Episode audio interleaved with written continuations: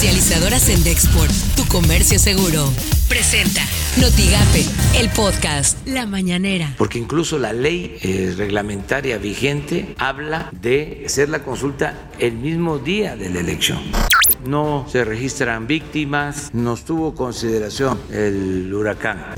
Llama la atención, ayer lo decía yo, cómo defienden el tema de los fideicomisos y de los fondos, ¿no? Como si realmente fuesen auténticos representantes del pueblo. Esto suena en Noticias MBS con Luis Cárdenas. El exsecretario de Seguridad Pública durante el gobierno del expresidente Felipe Calderón, Genaro García Luna, se declaró inocente de todos los cargos que se le imputaron en una corte gringa. Eh, la audiencia tuvo que ser suspendida por algunos momentos debido a que los reporteros no se estaban quietos, los, los muchachos estos ya ve cómo son, ay, esta prensa, este, pues no paraban de mandar mensajes y cosas, no, no se comportaron.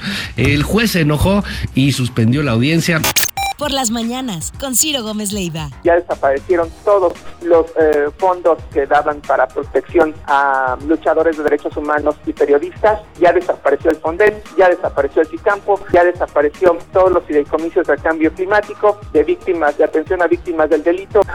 Son 68 mil millones de pesos. Lo que se salva son 101 mil millones de pesos de los gastos catastróficos en salud y advierte Morena que antes de noviembre estará haciendo la reforma a la Ley Federal de Salud.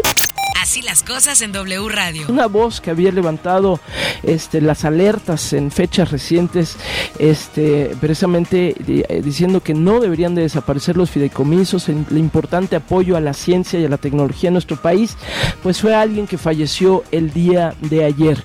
Así lo anunció el rector de la Universidad Nacional Autónoma de México, el doctor Enrique Graue. Así fue como nos enteramos el día de ayer del fallecimiento del premio Nobel de Química, hay que decirlo, el mexicano Mario Molina. Editorial Notigape, con Martín Cifuentes. El fenómeno de las casas abandonadas del Infonavit. Miren, en Tamaulipas hay 67.285 viviendas abandonadas. De acuerdo con un diagnóstico nacional, eh, en el país, a nivel nacional, hay 650.000 casas abandonadas. y lo que motiva el abandono va desde la falta de alumbrado, recolección de basura. Pero lo principal, la causa principal, indudablemente, tiene que ver con el alto costo del crédito, lo impagable que resulta y el muy largo tiempo para pagar 30 años resultan toda una eternidad. Ya ni qué decir de la falta de calidad de los trabajos de construcción que históricamente es muy mala. Habría que poner ya en la mesa de discusión si realmente el Infonavit hoy está cumpliendo con el objetivo para el cual fue creado. Estas son las portadas del día de hoy. El Sol de Tampico excluye Federación a Refinería Madero. Expreso venden en redes cenizas y pedazos de supuesto meteorito. El mañana de Nuevo Laredo, fideicomiso rico y opaco en Puente 3. La jornada aprueba el Senado la consulta de juicio a expresidentes. Reforma fracasa Pemex en exploración. El financiero advierte Carstens de bancarrotas por la crisis. Panteones municipales se preparan para reapertura a visitantes, afirmó el director de panteones municipales, José María Almaguer Ponce. Para el 31 de, este mes de octubre, que son las celebraciones de, los Días de los Muertos, este, posiblemente se, abran, Entonces estamos al pendiente nada más del decreto y este, también de, las instrucciones de la doctora Maki. Lo que tienes que saber de Twitter.